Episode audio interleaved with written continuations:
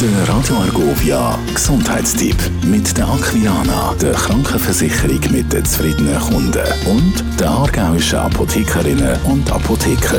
Das Gast bei mir ist der Dr. Theo Vögli, stellvertretend hier für die Aargauer Apothekerinnen und Apotheker. Wir reden heute über Spannungskopfweh. Theo, was versteht man unter Spannungskopfschmerzen? Ja, die sogenannten Spannungskopfschmerzen sind ganz sicher die häufigsten.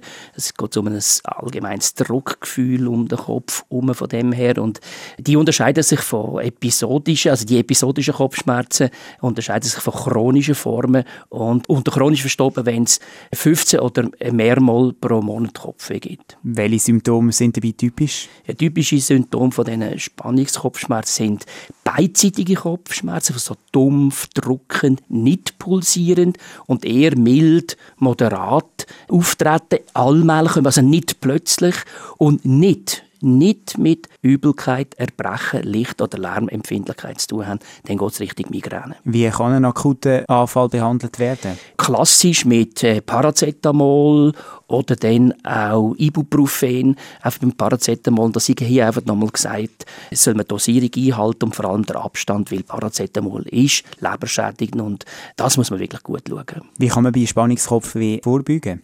Indem man natürlich zum Beispiel beim Arbeiten äh, schaut, dass man eine gute Haltung hat, dass man nicht können einschlafen und nicht können durchschlafen und so weiter, das ist nicht einfach gesagt, kann vermeiden. Aber auch, und an das denken viele Leute nicht, dass es von der Zahnnebenhöhlen und so weiter kann auskommen, dass dort ein chronischer Infekt hocken, wo man einfach daran denken muss, wo sehr, sehr häufig nachher Spannungskopfschmerzen auslösen.